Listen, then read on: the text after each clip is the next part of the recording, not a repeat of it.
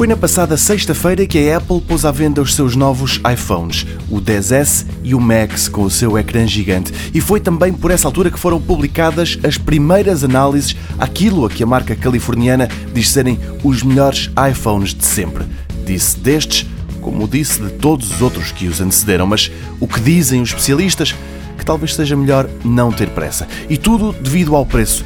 Os iPhones estão cada vez mais caros, mas no próximo mês vai aparecer o 10R, que parece ser mais do que suficiente para muita gente e também não tão caro quanto o resto dos iPhones.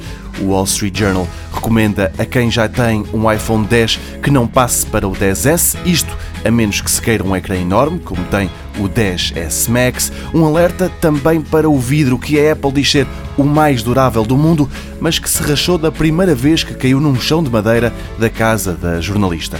Por seu lado, a CNBC concorda com a Apple, estes são os melhores iPhones de sempre e mesmo os melhores telefones no mercado, mas a atualização do 10 para o 10S não se justifica. Em resumo, escreve a cadeia televisiva, face ao já estupendo iPhone 10, o iPhone 10S oferece melhorias impressionantes na câmara, mas mesmo assim, o conselho é que se espera até outubro para se perceber como é o iPhone 10R. O Mashable concorda. Olhando para o preço, esperar pelo 10R faz sentido, já que tem quase tudo o que os outros novos iPhones têm.